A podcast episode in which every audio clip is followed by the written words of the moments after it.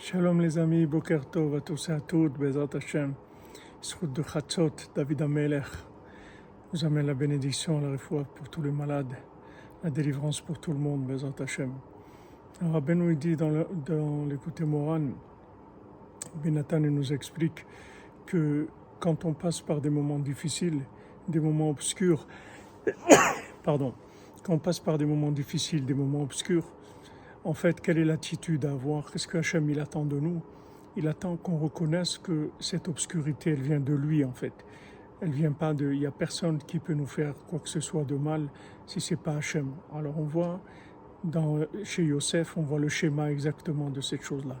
C'est-à-dire Yosef, malgré ses persécutions, malgré que ses frères aient voulu les tuer, malgré Potiphar, tout ce qu'il a passé, qu'il était en prison, il était persuadé que tout ça, c'était voulu par Hachem.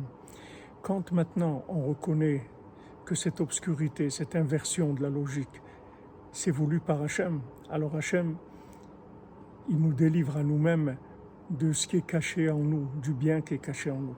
De la même manière qu'on reconnaît son pouvoir dans des endroits qui sont cachés, alors lui révèle le pouvoir véritable qui est en nous, et c'est comme ça qu'on arrive à notre grandeur, c'est comme ça que Yosef il est arrivé à être empereur sur le monde.